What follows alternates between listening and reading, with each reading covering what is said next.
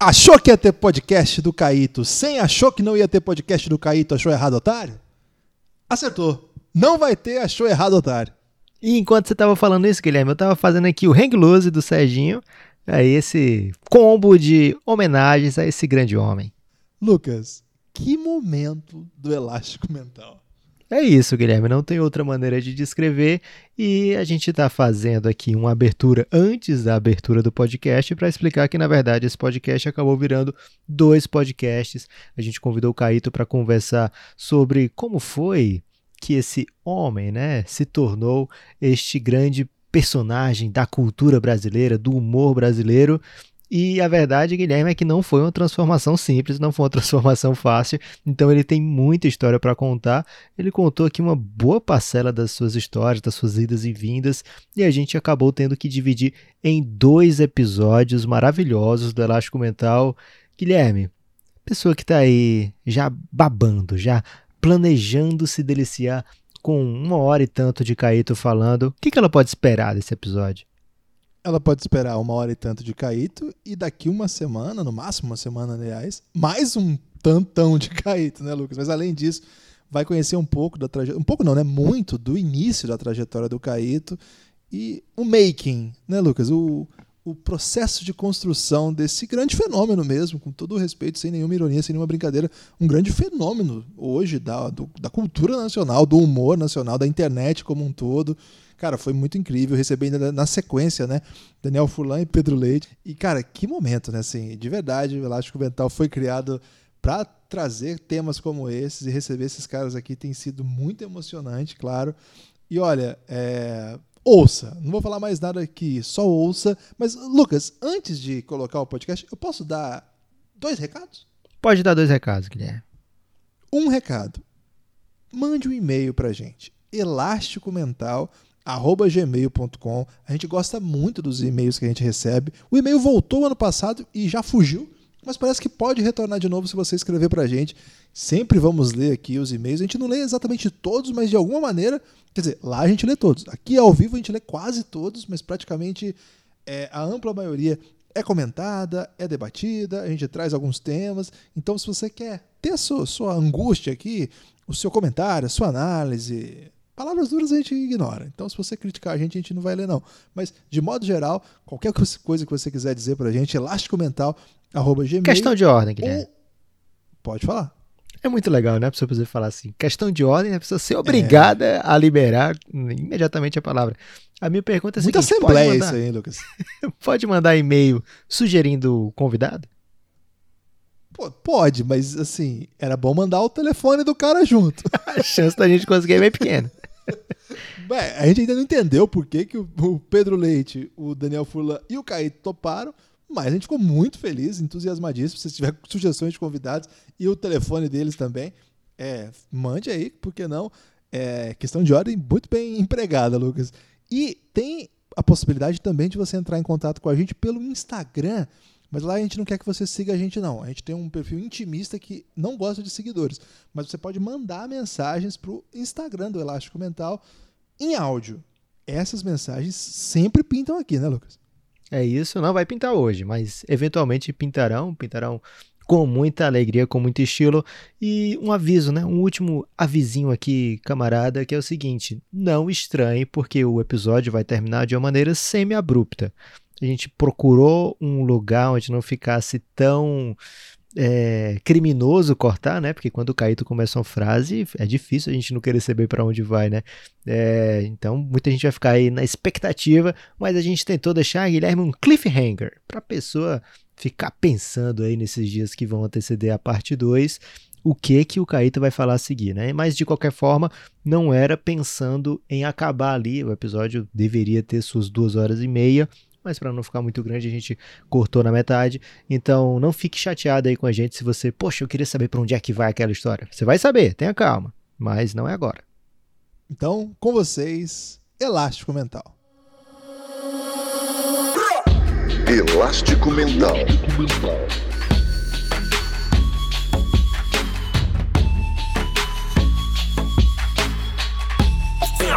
Elástico Mental. Olá, seja bem-vindo a mais um episódio do Elástico Mental, o podcast Cultura da família Café Belgrado. E eu, Guilherme Tadeu, estou aqui com Lucas Nepomuceno. E Lucas, um homem.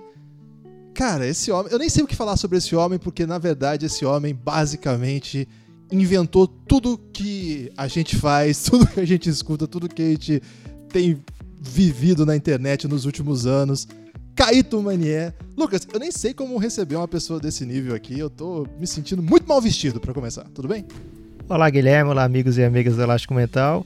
Tudo ótimo, né? Tivemos na semana passada Daniel Furlan e Pedro Leite. Agora, Caíto. Cara, emoção gigante. Aliás, tenho que começar aqui o episódio confessando que minhas irmãs ameaçaram me deserdar se o Caíto não as xingasse durante o episódio. O grande sonho delas aí é ser. O sonho original é tomar uma cerveja com o Caíto em qualquer momento, mas com. Pós-pandemia vai rolar. É, com a pandemia ficou complicado. Então o sonho B é ser xingado por Caíto. Então já peço aí, Caíto, por favor. É, primeiro, né, muito obrigado por ter aceitado esse convite, é uma grande honra pra gente. E segundo, se tiver disposto aí, por favor, xingue minhas irmãs. Fico feliz. Como é, é o nome das suas irmãs? Luana, Luciana e Liana.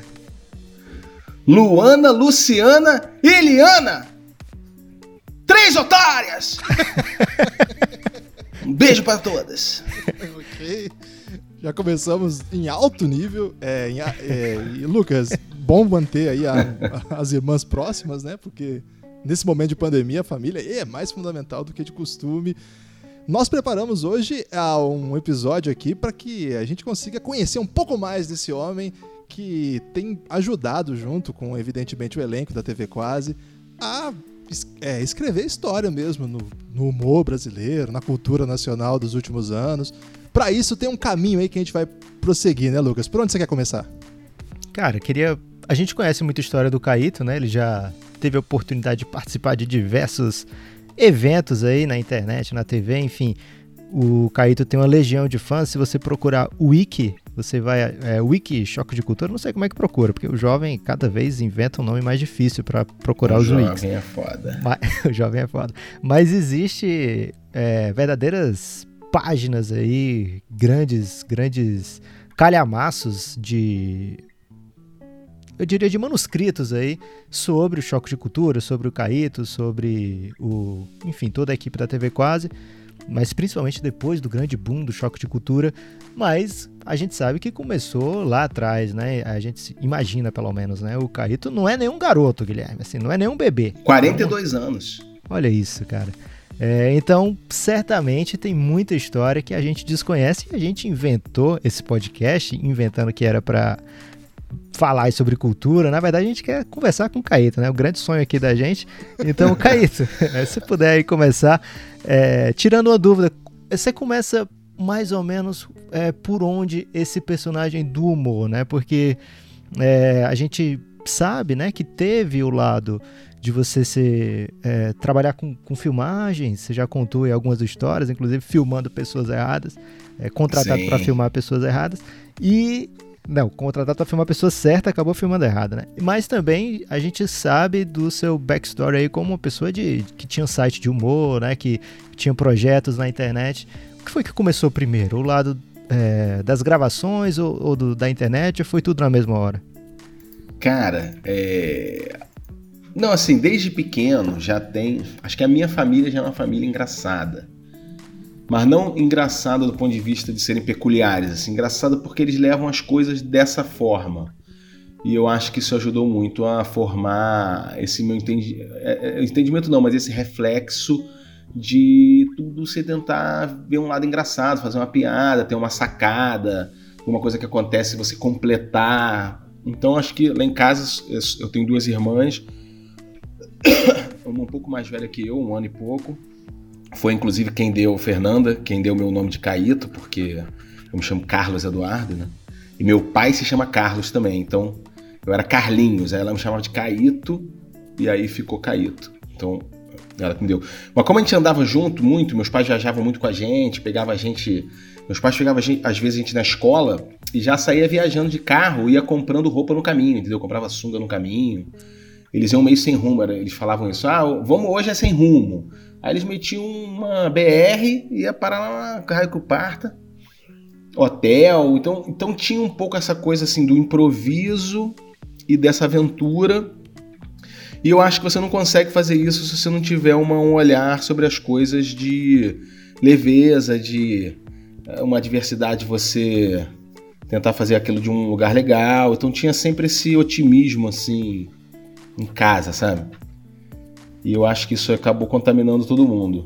Tanto que minha madrinha, recentemente, acho que tem um, um ou dois anos, ela. Ela. A gente, acho que não sei também aniversário. Já tinha estourado essa coisa do choque de culturas já e tal, embora ela sempre soubesse que eu trabalhava com TV, essas coisas.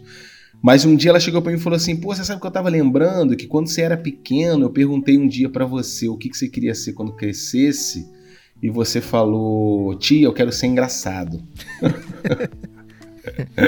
o que, você quer ser quando crescer? Eu quero ser engraçado. Então eu acho que já tinha esse desejo de ser engraçado.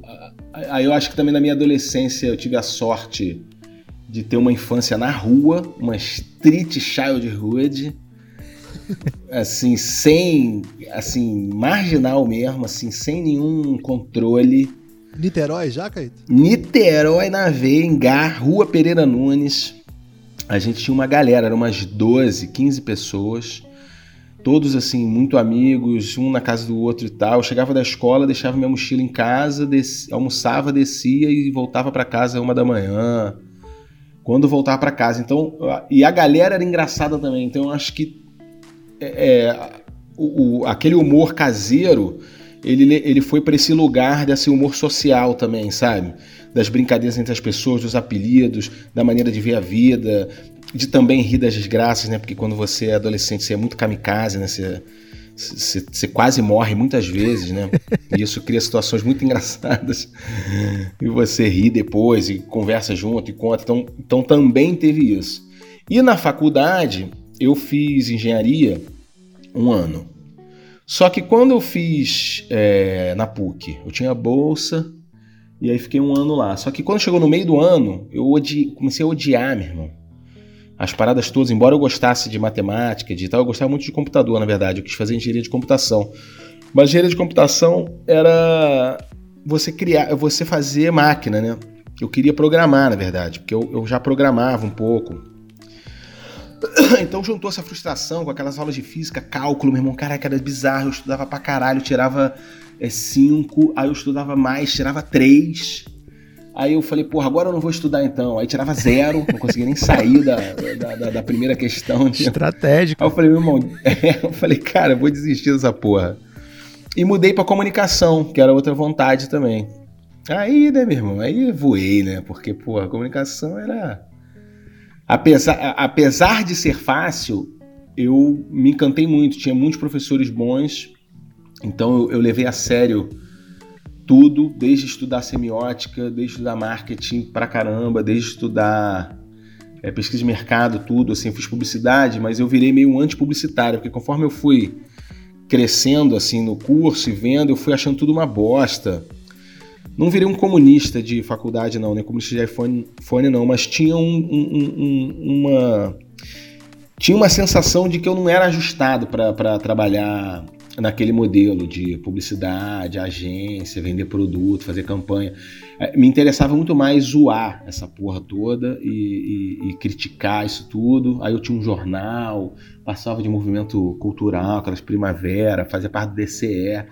Então, assim, minha vida social também na faculdade acho que contribuiu muito, porque eu também contava muitas histórias, eu tinha, muito, eu tinha essas experiências de vida de rua, que às vezes chegava lá na PUC e era tudo filhinho de papai, então os caras tinha, tinha outras pessoas de perifa também, né? Niterói meio uma periferia. Mas tinha uma outra galera também, então era engraçado você ter esse encontro de, de histórias de, desse, do Rio de Janeiro, né? De pessoas de todo quanto é lugar. Então, acho que isso também contribuiu. Aí lá eu comecei a escrever efetivamente, na faculdade eu comecei a escrever mais. Aí eu escrevia desde conto, é, curta, programa de TV, sketch, mas tudo da minha cabeça, pessoal, coisas que eu botava no jornal só, às vezes eu filmava com os amigos. Aconteceu de eu estudar junto com, com, com os integrantes do Los Hermanos, né? O Marcelo era da minha sala em algumas matérias, o Bruno Medina foi da minha sala a faculdade inteira, a gente se formou junto. E, então eu, eu vi nascer a parada, entendeu? Assim, eu estava em todos os momentos do nascimento da banda até a projeção nacional e até hoje a gente se fala, se conversa, se vê quando, tem, quando eles estão aí. O Rodrigo Amarante é muito meu amigo também, a gente se fala sempre. Então, acho que também o fato deles terem bombado e com a gente ali perto também deu uma, uma dimensão de mainstream, de como, de como é a mídia do lado de lá, né? Como você constrói também um fenômeno de, de fanbase, de, de, de massa. Pô, a gente ia no show do hipódromo, tinha cinco pessoas. Show no Garage, entendeu? Com 15, 20 pessoas. para depois você sei lá, dois anos, três anos atrás, um Maracanã com 80 mil pessoas, sabe? 20 Caramba. anos depois. Então, a, a, isso também deu essa dimensão. Caíto, só um, um parênteses aqui rápido. É, a gente aqui no Elástico Mental é muito fã do Los Hermanos, só que o jovem hoje parece que ficou é, meio é, obrigatório você falar mal do Los Hermanos em algum momento. Eu queria que você mandasse aí o que, que você pensa dessas pessoas que falam mal de Los Hermanos? Tenho certeza que você vai falar boas palavras que eu gostaria de falar, mas de uma maneira melhor. cara, nesse caso particular, eu não sou esse cara. Porque eu também odeio várias paradas. e eu não gosto que as pessoas fiquem questionando meus ódios.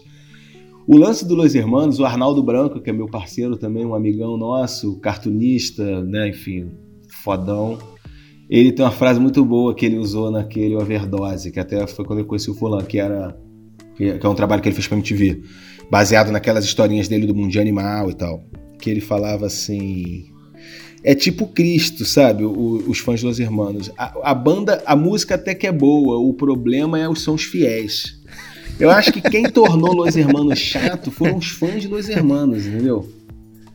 Embora, mas, mas, também é fácil você não gostar dos Hermanos, porque eles são e sempre foram muito antes anti-mídia, anti-sistema. Não anti-sistema do ponto de vista ah, de, de, de, ser outsider, underground, porque não é, porque os caras eram mainstream mesmo. Mas eles não tinham aqueles cacuetes, então às vezes assim, as entrevistas eram, os caras às vezes eram meio arrogantes, porque a imprensa às vezes é preguiçosa, né, em alguns momentos, tem aquela clássica do cara entrevistando o Ruivo, né, disso na época de um YouTube Mas, mais maroto. Pergunta da Ana Júlia, né? É que ele fica falando, o cara nem se propõe a pesquisar porra nenhuma, nem nada, entendeu? Tudo bem, eu conheço o Ruivo há muitos anos. Desde quando a gente era, ficava falando merda na, na, na, no, na PUC, entendeu? No CA de filosofia lá com Daniel Castanheira e Erickson. Então, assim, você vê ele sacaneando o cara ali, ele sem paciência, entendeu?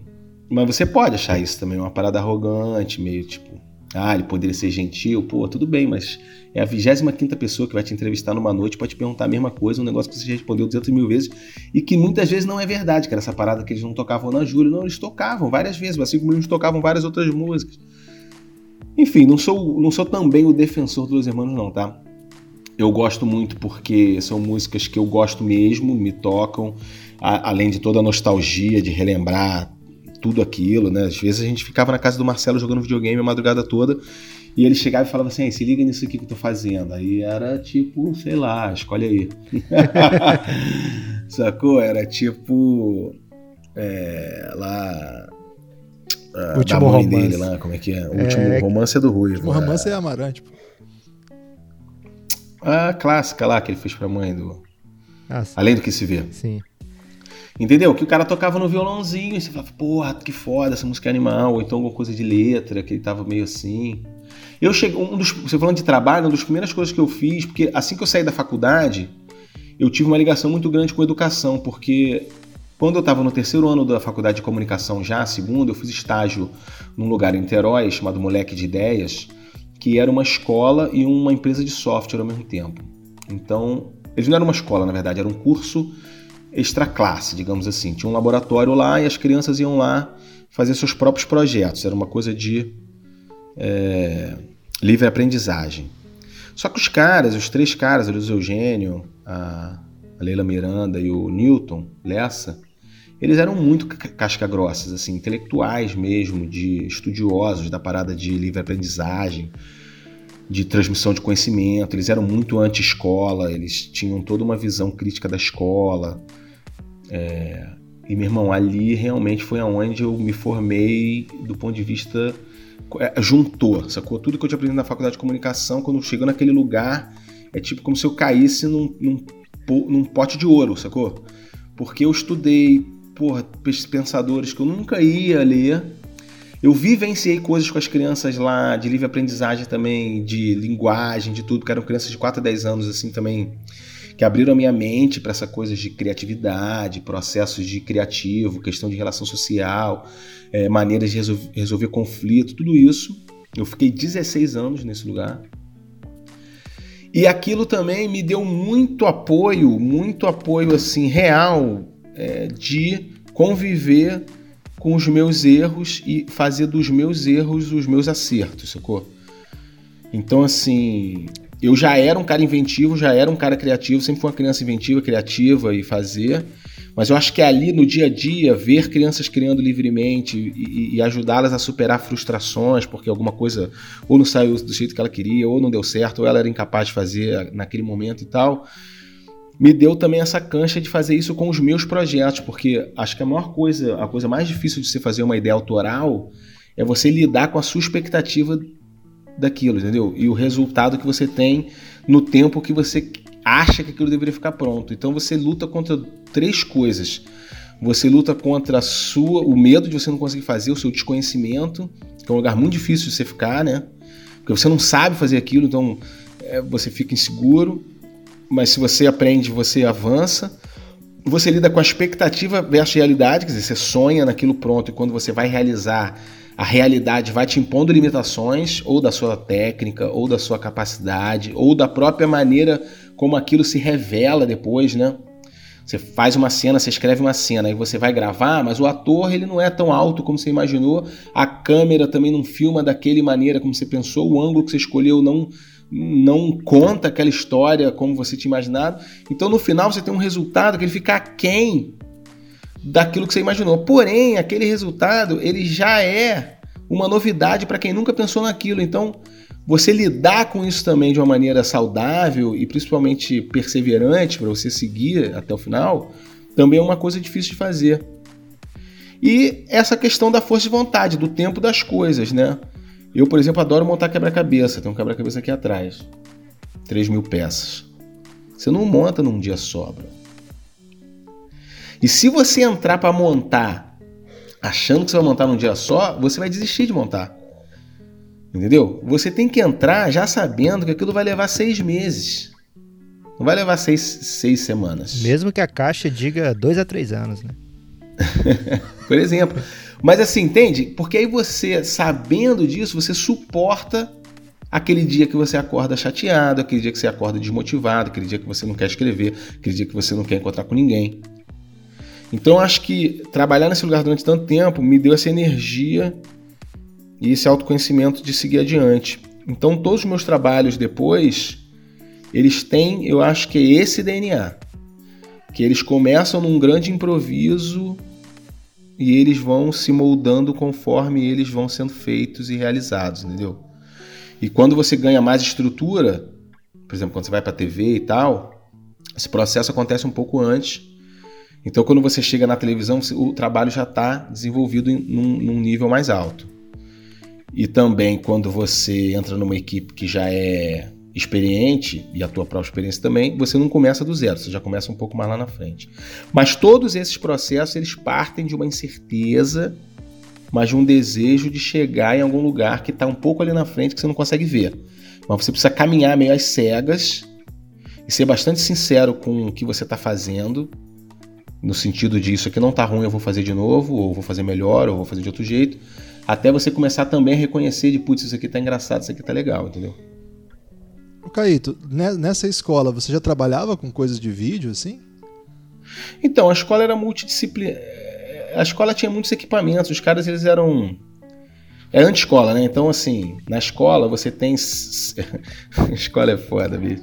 Pior que é um pior momento para se falar isso, né? Porque os obscurantistas tomaram todo esse debate Pois do é. unschooling, que é um debate super foda e, e super complexo, com pessoas muito inteligentes e, e, e, e, científicas, né? Pessoas, inclusive, que queriam não acabar com a escola, eles queriam uma escola melhor, né? Eles querem mais do que a escola. E hoje, pô, foi tomado por esses abutres do conhecimento, essas terraplanistas aí do caralho. Enfim, mas a escola assim. Você tem 50 crianças completamente diferentes uma das outras, né? O cara compra 50 livros iguais, o cara dá a mesma aula para todo mundo na mesma hora.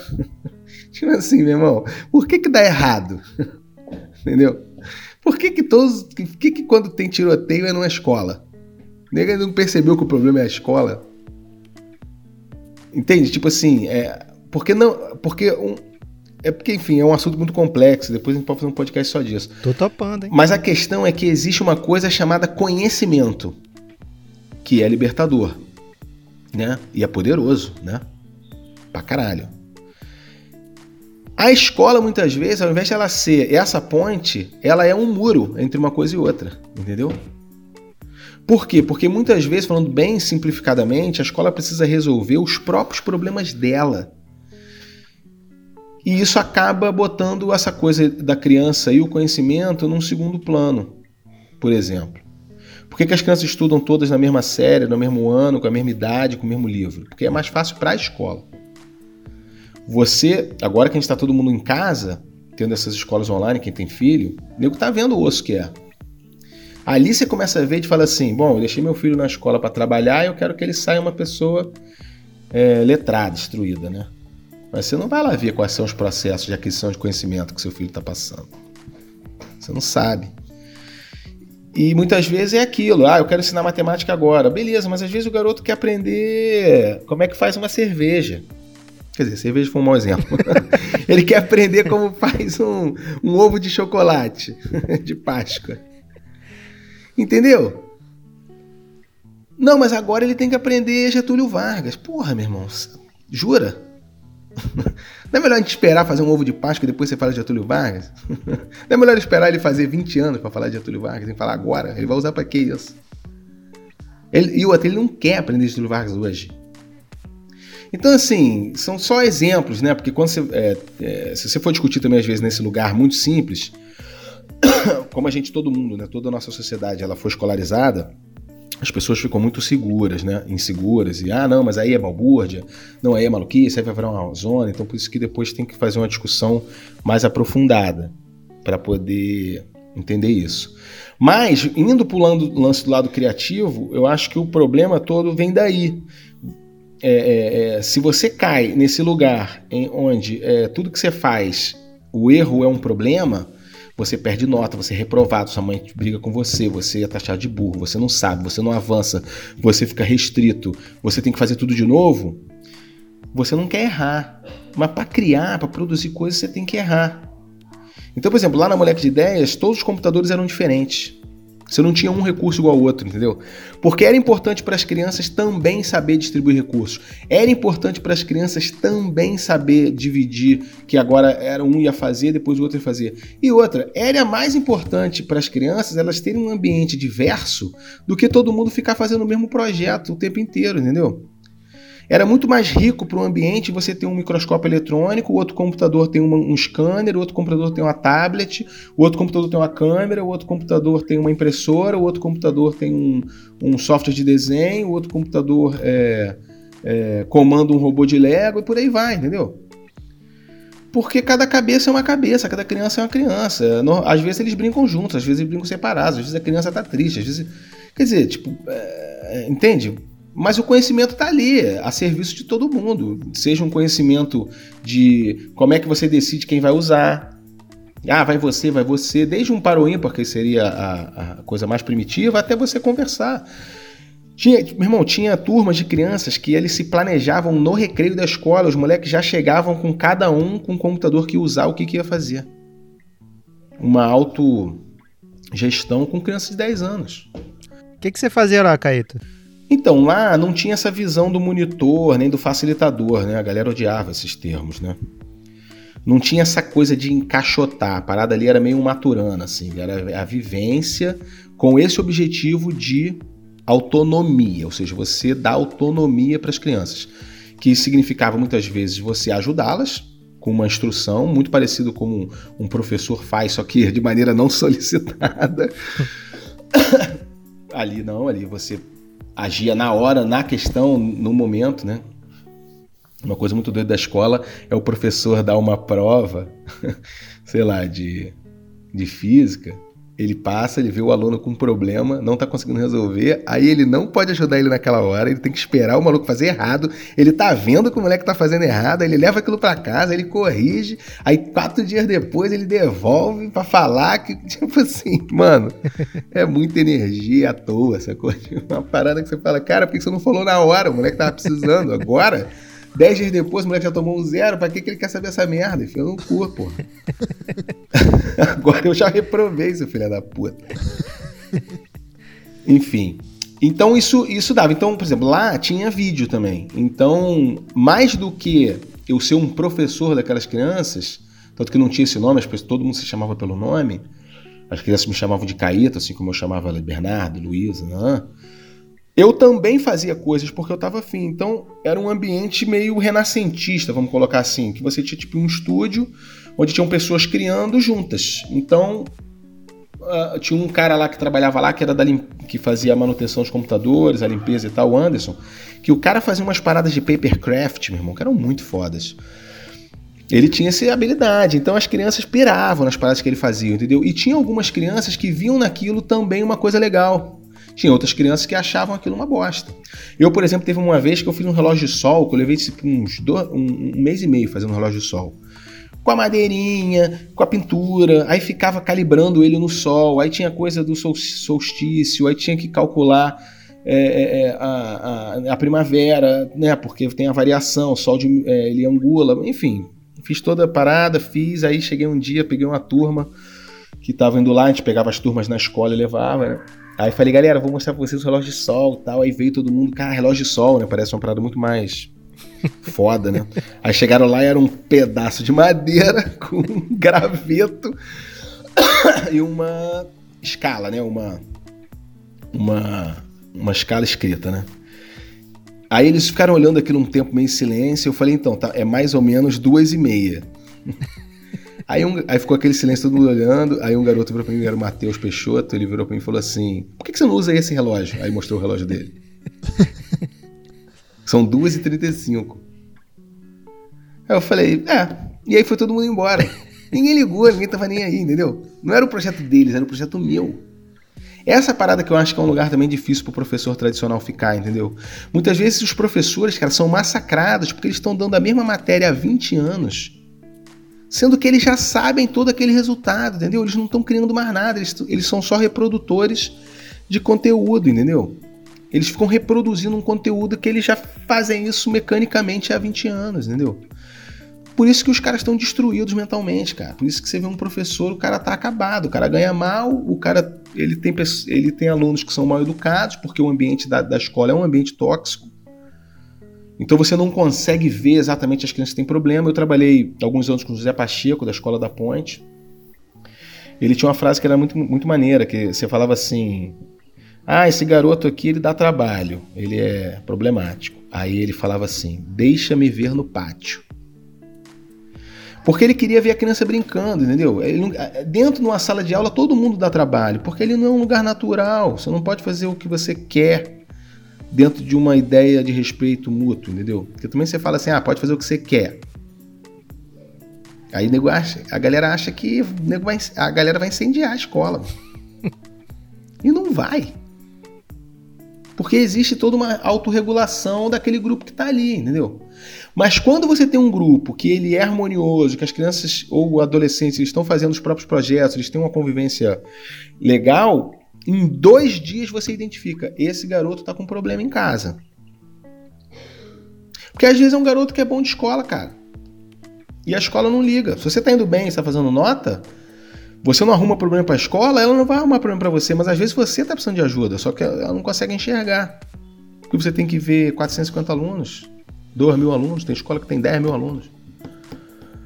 Entende? Não é um problema fácil de resolver, não estou querendo inventar a roda, existem muitas iniciativas gigantes já e bem-sucedidas no mundo todo em relação a isso, esse pensamento.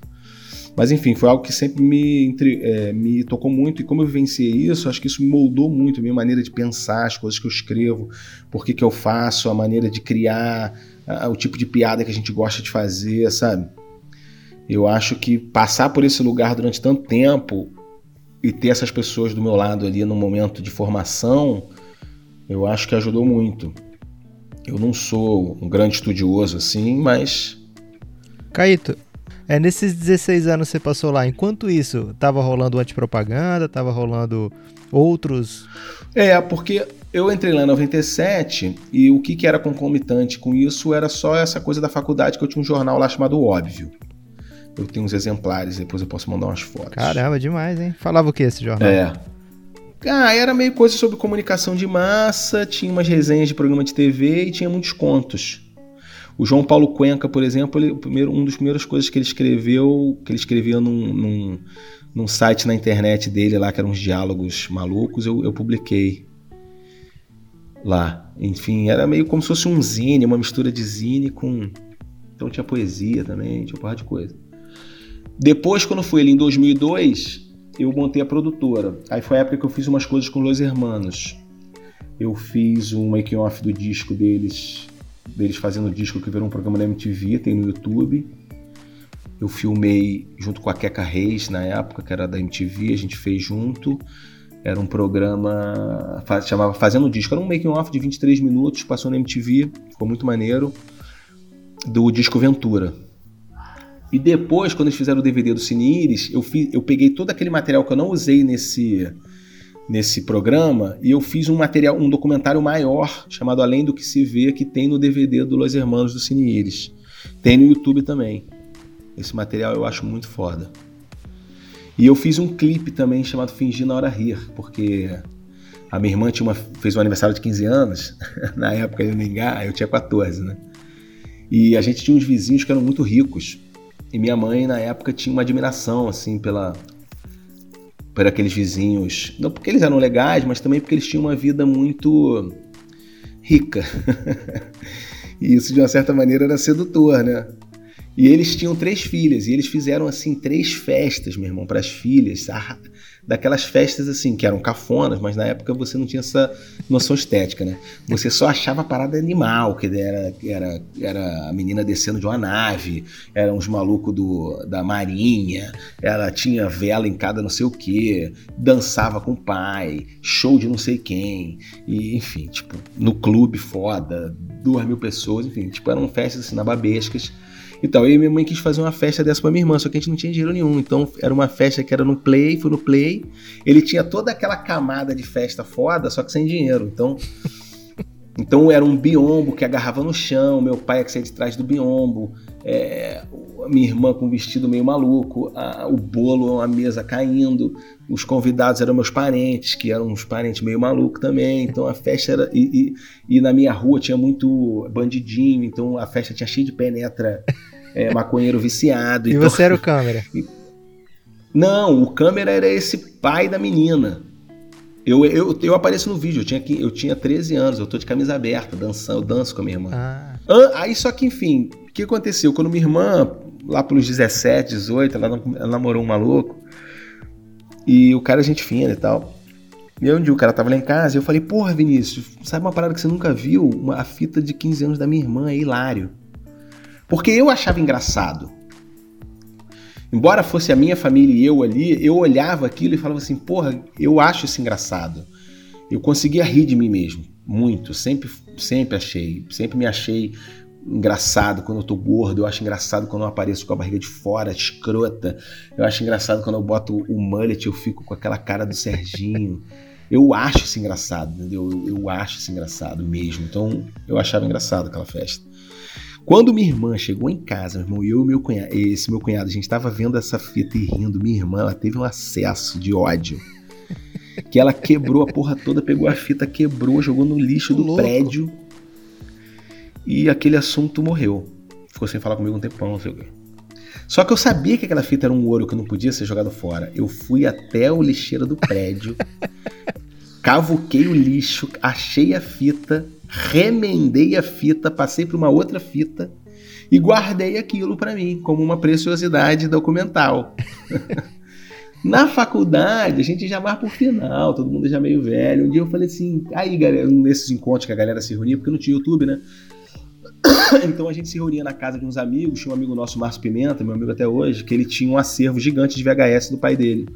Então a gente ia muito pra casa dele para ver Monty Python, para ver TV Pirata velho, para ver é, é, coisas gringas, ver. Enfim, as, umas coisas meio anos 90 que o pai dele gravava com frequência, via Jô Soares 11 e o cara tinha um acervo gigantesco. E aí eu levava umas fitas, a gente fazia dublagem de desenho animado, a gente fazia dublagem na hora.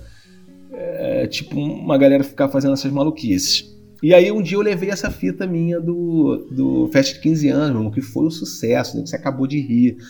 A gente pra caralho, a gente criticava tudo, ria de tudo, não sei o quê. Quando chegou em 2003, 2004, as irmãs precisavam de um, de um clipe pro Fingir Hora Rir, eles não tinham verba, não tinham grana. Aí o Bruno Medina me ligou e falou: pô, vamos fazer um clipe com aquela festa da sua irmã? Aí eu falei: porra, vamos. Só que eu não falei com a minha irmã. Eu peguei e montei o clipe com a música, eles foram lá, eu montei uma base, aí depois eles foram lá, o Ruivo e o Camelo foram lá. Aí foi uma parada legal porque o Camelo e o Ruivo, eles já estavam numa fase, eles estavam no segundo disco, né, o, o Bloco Deu Sozinho. E ali eles já tinham tido uma maturidade artística muito grande, de um disco para o outro. Do primeiro lá, que era só na Júlia e aqueles escasinhos, que eu amo, mas realmente era um primeiro momento, pro aquele outro que era maior barroco, né? O, o, o... o bloco é muito bom. O bloco deu sozinho, né? E aí eles me ajudaram muito a fazer esse clipe, porque eu montei de um jeito puramente estético. E eles é que chegaram e o Rui falou: pô, mas tá maneiro, mas tá sem, sem narra... não tem um, uma narrativa. Vamos colocar as paradas numa ordem que pareça realmente que existe uma história. Foi a primeira vez que eu olhei um, um produto audiovisual com esse olhar de edição, porque eu sabia editar, porque eu sempre fui é, autodidata. É, eu aprendi a editar fazendo um curso de edição, que era Aprenda Enquanto Eu Aprendo. Aprenda comigo. E aí. Então, foi ali, foi a primeira vez que eu comecei a ter esse olhar de eu vou botar essa cena depois dessa porque isso significa uma terceira coisa, entendeu? Que é o clássico da montagem dialética, que só que do autodidata tudo é uma grande novidade, né? Então aquilo ali meio foi um primeiro uma coisa assim, aquele clipe foi talvez a primeira coisa minha autoral de fato que tenha uma um DNA, não, não é, né? O óbvio também tinha e tal, mas audiovisual com certeza. Tirando um clipe ou outro, uma maluquice ou outra da faculdade, mas aquilo ali foi a primeira coisa, assim. E o clipe ficou do caralho. Resultado. Resultado. O clipe foi pra MTV, MTV na época era bombada. Ganhou logo as paradas de sucesso lá, ficou ali entre os, os top 3 da semana, aquela porra toda. Foi, entrou pro VMA. É, não chegou a ganhar, eu acho, mas concorreu, ficou indicado lá. E a sua irmã é inocente ainda? Um belo dia, minha irmã me liga. minha irmã tava grávida na época, meu, ela me liga aos prantos, tipo, porra, muito, mas muito magoada, com razão, de eu ter feito a fita sem avisar ela. Porque na cabeça dela, a fita era uma chacota. Mas da maneira como eu fiz o clipe e na maneira como eu via, não era. Tanto que a minha única defesa foi pedir desculpa, caramba, eu virei para ela e falei, mas você viu o clipe? Ela falou, não. Eu falei, pô, então veja. Porque realmente eu acho que o clipe é uma homenagem a ela também. Que a gente é muito parceiro, né? Então eu acho que isso foi quando ela viu, ela viu ali que ali não tinha nada que era é, de zombaria, pelo contrário, era uma homenagem mesmo. E, e, o fato dele ser quiche, assim, dele ter aquele coisa cafona, e eu na época eu usei um efeito muito bizarro de, de vídeo para deixar tudo meio esverdeado, amarelado, para proteger um pouco as pessoas ali, porque eu não, não obviamente ninguém tinha autorização de ninguém.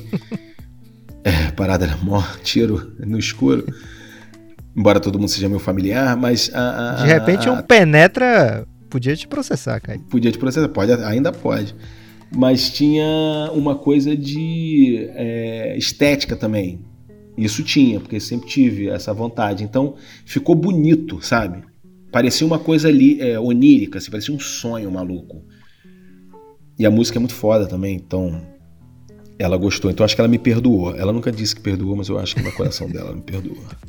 Ficou muito sensível, né, o clipe, de verdade, assim. É muito sensível. Ah, eu amo, cara. Na hora que ela tem aquele momento, mas eu, eu só penso em você, que ela aparece assim, meio. Nossa, é lindo. É. Que surge. Nossa, eu, eu choro aquela hora, assim, meu, meu olho cheio d'água. Eu, eu gostava muito do clipe, eu não tinha ideia que era isso. Quando eu soube, eu, eu vi você contando essa história em algum lugar, eu fiquei chocado mesmo, porque para mim tinha sido sei lá, Feito, encenado, né? Alguma coisa assim. É, é muito, é, assim, é, sensível mesmo. Eu peço até que a gente estiver ouvindo aqui, dá um pulo lá, dá um pause aqui, Fingi volta depois. Não fica lá, não fica lá, não, volta depois. Porque YouTube as pessoas vão para as profundezas depois, mas, volta. Finge na hora rir, cara. Isso verdade, foi assim. concomitante. Depois Estranho, o que é, e depois o que foi concomitante, a moleque, mas aí começou a comer meu tempo, eu fui, eu tive que sair. Foi o Larica Total. O Larica Total talvez seja a síntese de todo esse pensamento criativo baseado na experimentação, no erro e no erro ao pai do acerto e no vamos lá.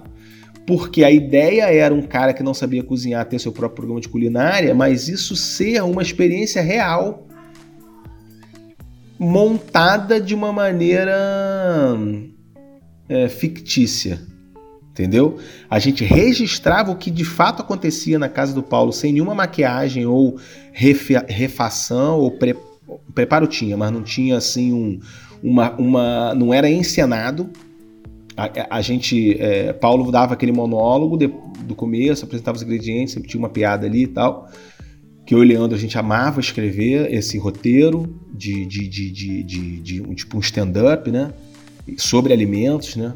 A gente era muito parecido, Leandro de Jacarepaguá, também teve uma vida de rua, de subúrbio, então a gente tinha muita coisa em comum. A gente andava de van, a gente saía na porrada, a gente jogava futebol. Felipe também, que era de Jacarepaguá. E Paulo era um cara que era 10 anos mais velho, mas ele foi criado em Copacabana, também na rua. Então todos eram muito experimentados nessa coisa é, de, de, de, cultura popular, é, de bairro, sabe? de, de, de de, malandragem, de boteco, de, de, de, assalto, de, contravenção, de, droga, de praia.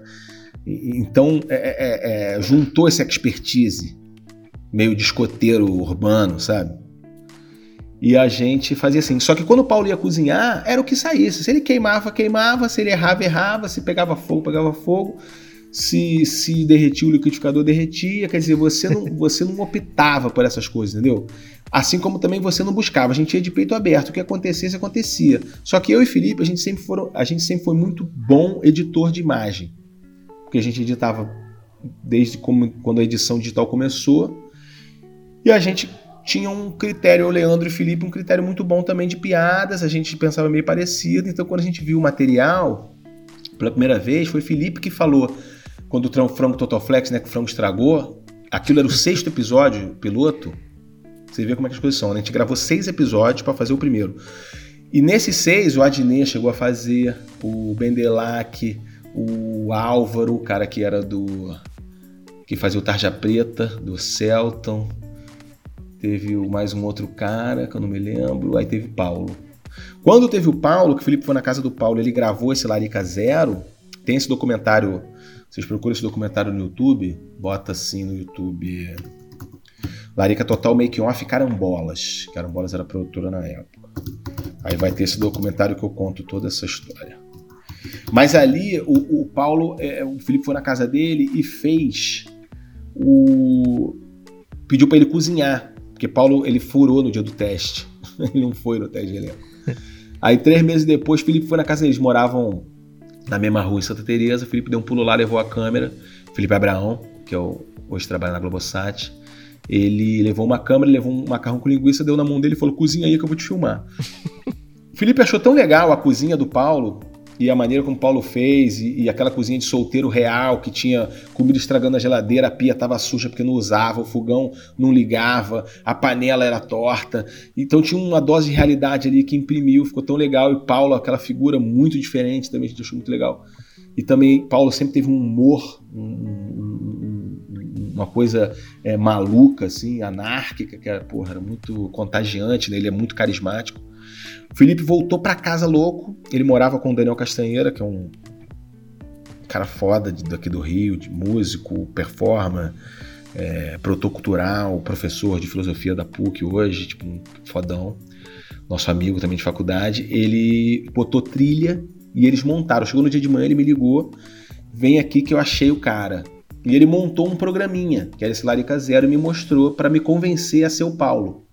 Eu já tinha me abandonado a ideia, não tava mais querendo fazer o Larica Total. Pra você ser. ficar na frente das câmeras. Não, o Larica Total era para ser eu, mas na época eu não queria de jeito nenhum. O meu amigo Terêncio, ele mandou um e-mail dando a ideia desse programa para eu fazer, mas eu não queria fazer. Quando o Felipe botou pilha de fazer, a gente foi procurar alguém para fazer. Foi aonde a gente achou o Paulo, entendeu? Mas para mim foi muito importante que se eu tivesse feito, eu acho que não teria saído a mesma coisa, a gente não teria feito naquela cozinha, provavelmente a gente teria desistido, entendeu?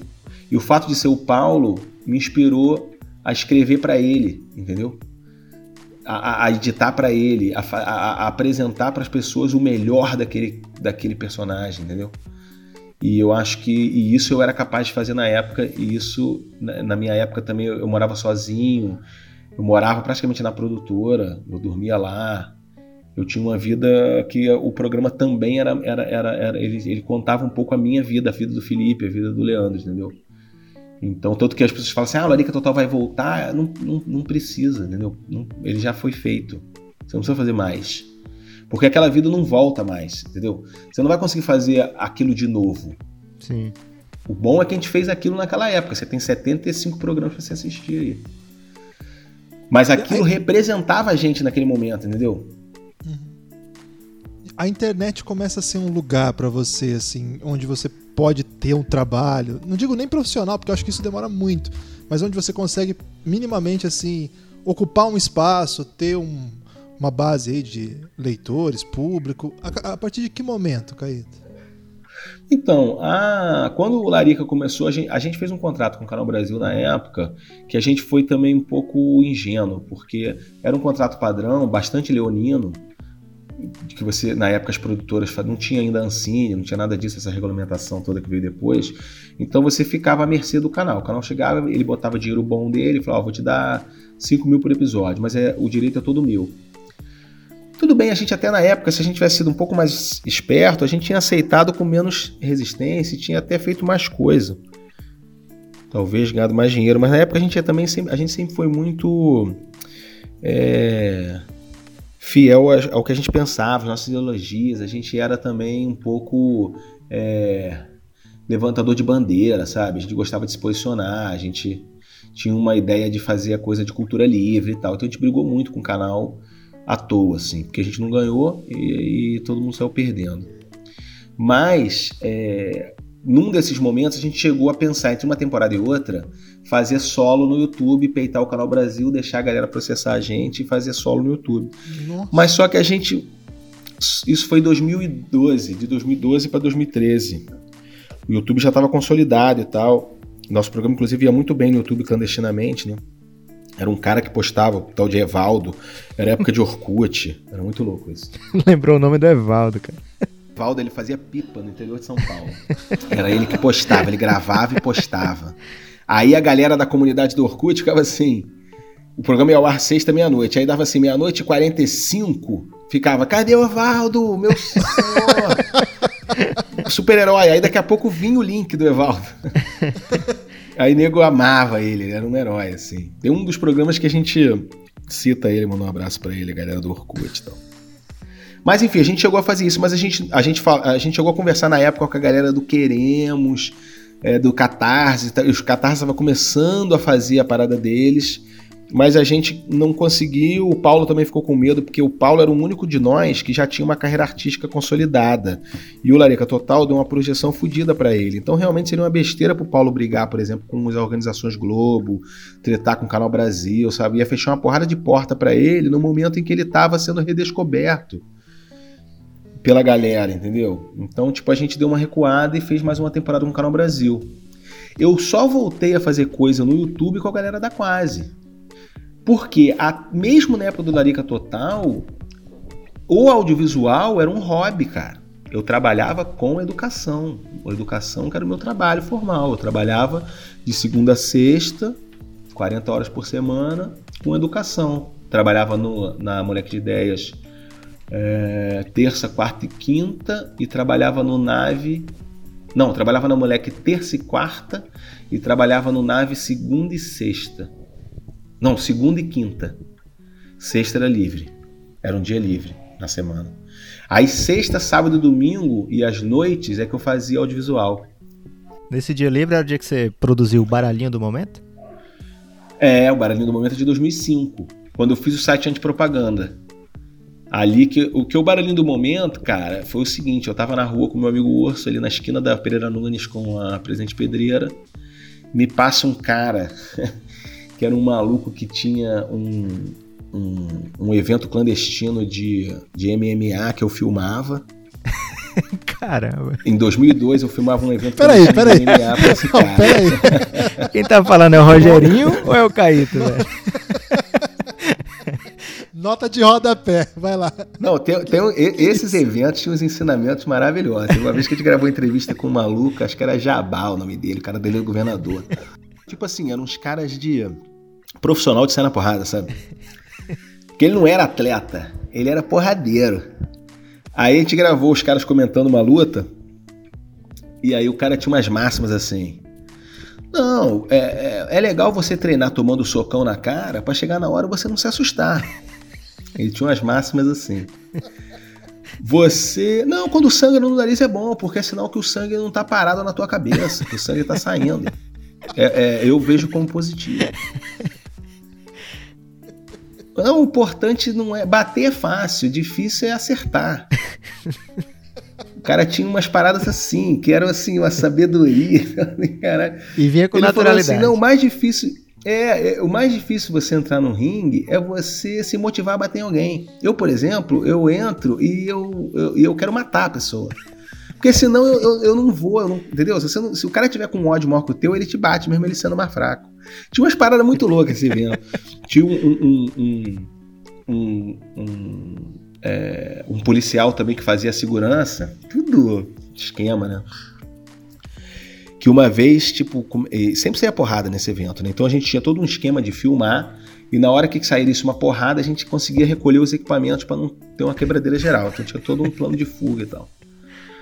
E aí a gente filmava, eu fazia meio uma, uma das câmeras, tinha uns outros estagiários, um maluco lá, os caras que se pagava 50 reais, os caras faziam as paradas, 30 reais. E aí uma vez eu, conversando, eu gostava de conversar com as pessoas, eu conversando com o comandante lá, comandante, entre aspas, da segurança, uns policiais à paisana, assim, de folga. Eu falei, meu irmão, se sair uma porrada aqui? Ele falou, é, é, eu saco a arma e atiro pro alto. E se ninguém parar? Aí eu dou um tiro em cima deles. Mas e se mesmo assim os caras não parar? Aí eu saio correndo. Esses são os três mandamentos da, da, da segurança em eventos de MMA. E eu lembro que na outra semana o cara levou cachorro, cara. Aí cachorro era foda, porque o cachorro, como é que você vai lutar com o cachorro? Você vai dar um soco no cachorro? Aí foi a primeira vez que fez um evento que não saiu porrada. Mas enfim, esse cara que fazia esses eventos, ele era mó maconheiro, meu irmão. E ele comprava umas paradas que ele era filho de desembargador com juiz, né? O sumo, o sumo do Rio de Janeiro. Então ele tinha uns contatos e obviamente umas costas muito quentes, porque né, como é que o cara andava dessa forma, que o cara chegava às vezes com uns blocos de, de, de- uns blocos de, falando baixo aqui para a criançada não se assustar. Mas isso aí tudo bem, isso- é- isso aqui pode ser tudo ficção, tá, galera, que eu tô inventando, tá? Você que quer me processar, você não tem prova, vocês não vão poder provar nunca isso que eu tô falando. Essa grande ficção que eu tô inventando aqui agora pra vocês.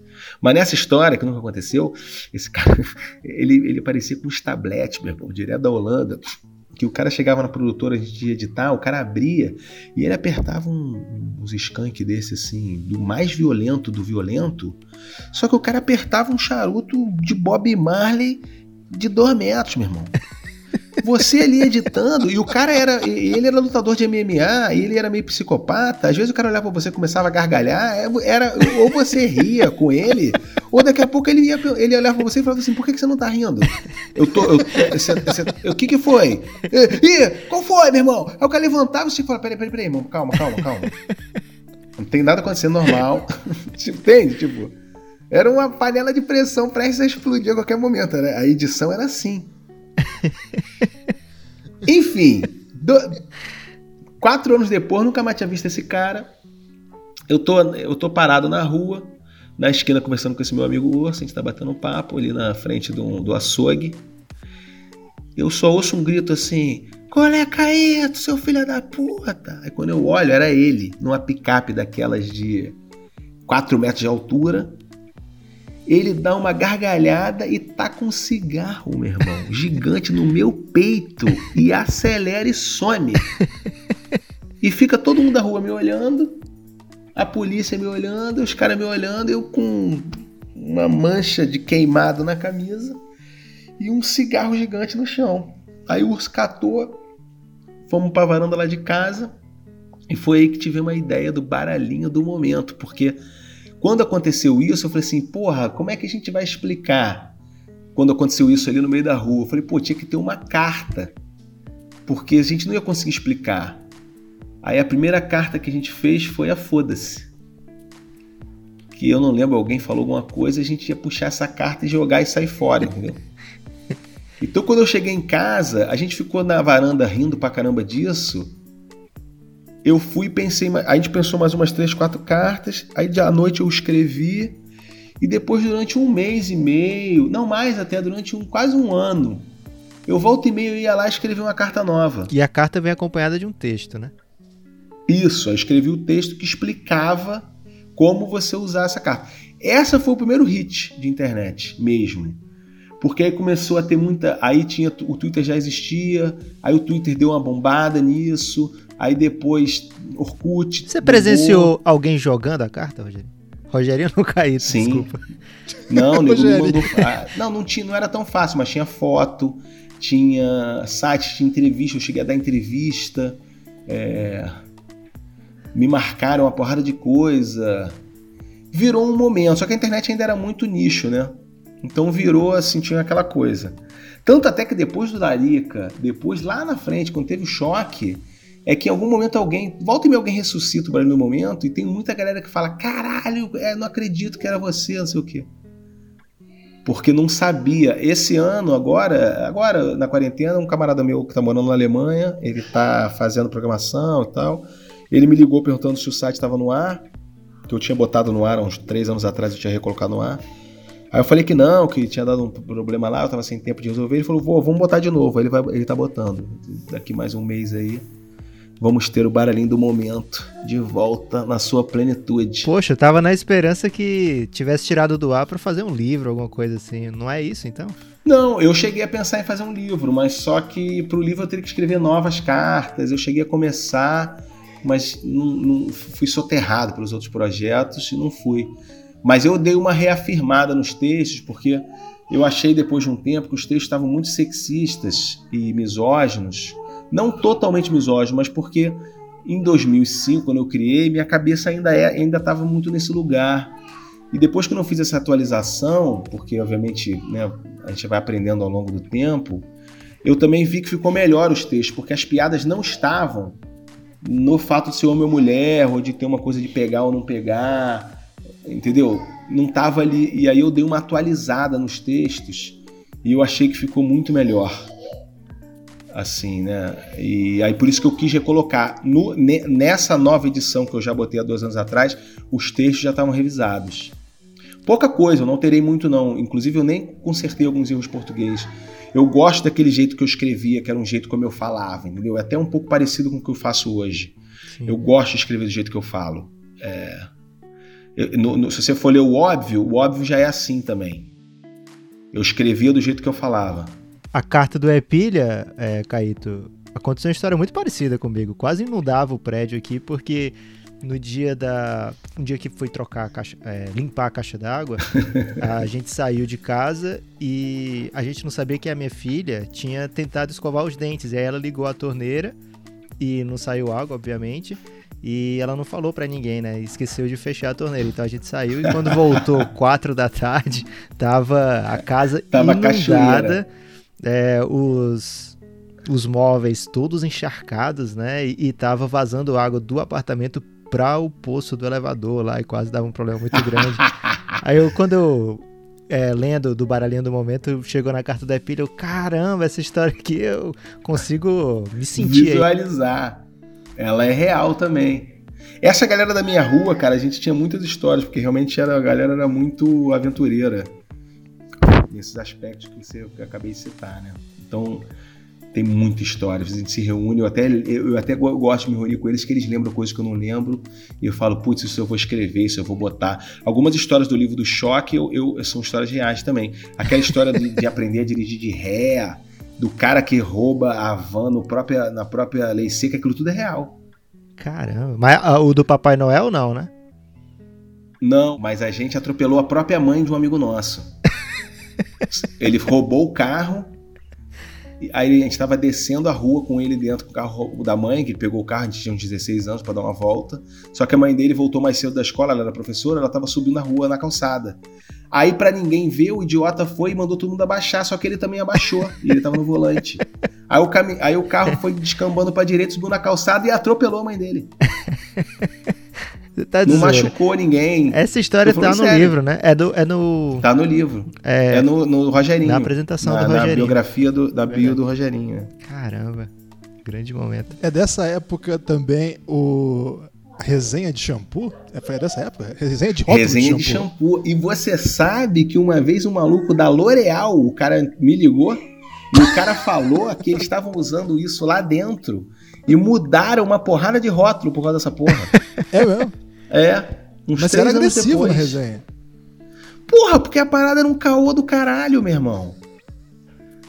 O coração do Guaraná, a- é, partículas acrobáticas. Que porra é essa, meu irmão?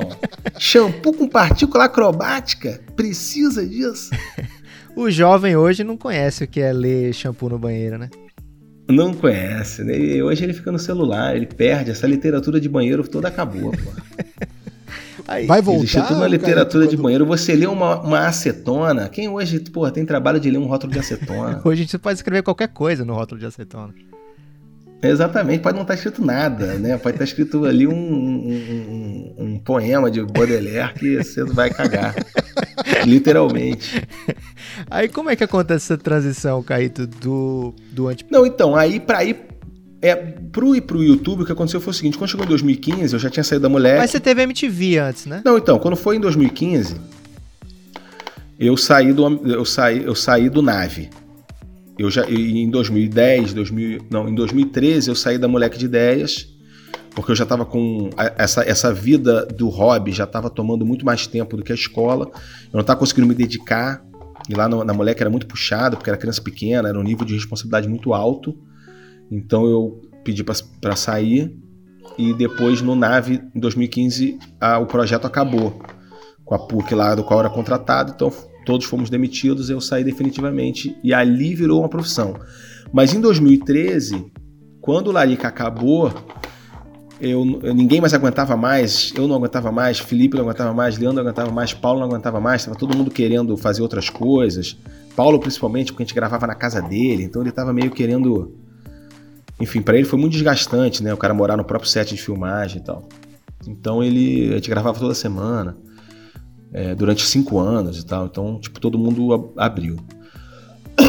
Aí eu quis fazer outra coisa. Aí nessa época que eu conheci o Furlan. Fa- E aí o Furlan, junto com o Arnaldo Branco, o Arnaldo Branco, na verdade, apresentou o projeto lá na nossa produtora de fazer o Overdose, que era uma série, é, um concurso de pilotos para MTV. Aí a série do Arnaldo ganhou e o, e o cast, os- o, elenco era, o- era a TV Quase. Era Juliano, é, Raul, é, Daniel e na equipe técnica é, o Queca, que, ainda, depois saiu da TV Quase, e ainda tinha o Davi que fazia, é, filmava, participava da edição e tal. Então era toda a galera da TV Quase. E tinha o Labanca também, só que o Labanca faleceu entre o piloto e, o, e a série. É, e aí o Labanca era um dos fundadores da TV Quase, né? E aí o Raul entrou no lugar do personagem dele na série. Mas eu editei essa série também. Então foi ali que eu conheci o Furlan. O Furlan chegou a participar de um último. Até aí você conhecia só o Leandro Ramos, então. É, só conheci o Leandro. O Furlan participou de um episódio do Larica, um dos últimos que a gente gravou, que é o do Falafel. Ele faz um jogo do War lá. E depois ele ele foi para MTV com overdose. Nessa da MTV, eu lembro que em alguma das conversas, como eu queria fazer um programa novo, eu juntei a galera da Quase, que tinha muito material, que eu tinha acabado de conhecer. E a gente se identificou pra caralho, porque minha família é de Vitória também, minha mãe, então a gente tinha muita coisa em comum. Eu morei na mesma rua do Furlan lá. A gente só se conheceu agora, né? É velho, adulto, mas a, a nossa infância toda foi no mesmo lugar. Eu, eu vivia na casa da minha avó passando férias. Eu ia pra casa da minha avó em Vitória em dezembro e voltava em fevereiro e em julho também. Então era tipo um, uma segunda casa, assim, eu conheço tudo em Vitória. É, tenho, sou realmente meio capixaba mesmo, assim. Minha mãe era muito ligada à minha avó, enfim. Então, tipo, a gente é, tinha muita coisa em comum. É isso aí que é cliffhanger, Lucas? Caramba, que cliffhanger, hein, Guilherme? É um inglês desnecessário, cliffhanger? É, o inglês necessário, mas na verdade é o gancho, né? Deixamos aí um gancho pro próximo episódio para você é, saber. Gancho é ruim, vou de cliffhanger também. Ok, então fica esse cliffhanger para você saber, ter certeza que vai ter a continuação dessa história. A gente ouviu aí muita história boa do Caíto, né? O que, que te chamou mais atenção, Guilherme, até agora? Tudo. Não, eu não vou cometer a, a doideira de classificar isso aqui, cara. Foi uma experiência incrível. E o mais louco é que vai ficar melhor ainda. Posso dizer isso para os ouvintes, Lucas? É, porque a partir daqui, é, se o Caíto só com o Leandro Ramos já armava esse caos todo, Guilherme, imagina, sozinho, alguns, né? Sozinho, como no baralhinho do momento, e com o Leandro Ramos já causou tanta coisa, tanta confusão, tanta história maravilhosa. Imagina, Imagina quando chegar agora a formação completa aí da TV Quase, vai vir muita história doideira, pancada. Você vai se prepare aí para rir bastante no próximo episódio. Se não quiser rir também, não precisa rir, não é obrigado a rir. A gente não vai ficar aqui implorando pelo seu sorriso, mas Eu fico se precisar. então, se você quiser rir, quiser que alguém implore pelo seu sorriso, mande uma mensagem aí pro Guilherme, arroba o Guilherme Tadeu, é, mas não marque arroba Elástico Mental, que lá ninguém vai ficar implorando pelo seu sorriso. Só, a gente só implora sim que você volte aqui para ouvir os próximos episódios do Elástico Mental. E se você quiser comentar, se quiser interagir com a gente, no Twitter, arroba Elástico Mental, no Instagram, arroba Elástico Mental, e o nosso preferido no e-mail, elásticomental.gmail.com. Algum Isso destaque aí. final, Guilherme? Não, eu queria só pedir pro pessoal, se puder, né? Claro, se não for ofender a moral de ninguém, né, Lucas? Às vezes Você tá não- cheio de dedos hoje, Guilherme. O que foi isso? São 10, são 10, Lucas. Já tem um tempo que eu tô com 10. Não são 20? É, desde- Se contar os dedos do pé também, mas os dedos do pé não são muito cuidadosos, né? Essa expressão cheio de dedos é com as mãos quando a gente tá todo cuidadoso, na ponta dos dedos. Lembra o Galvão falava? Ok. A gente não usa. Tem pessoas que não tem tanto talento assim no pé lá, a não ser grandes jogadores de futebol. E bailarinos? Também tem muito talento aí na ponta dos dedos do pé. Mas vamos lá. É, se você não, se não estiver ofendendo a sua moral, e se eu tiver também, se você puder aí avisar o pessoal que gosta do choque, que gosta do Caíto, para sugerir esse podcast para eles, ajuda bastante a gente. É um projeto independente que precisa de ajuda na divulgação. Sozinho a gente não consegue. Se você puder dar essa força aí, Elástico Mental nas redes sociais. Manda o link aí, compartilha, tem um botãozinho aí de compartilhar em todos os aplicativos tem. Dê essa força pra gente aí que a gente vai ficar bastante feliz. Forte abraço. Elástico Mental.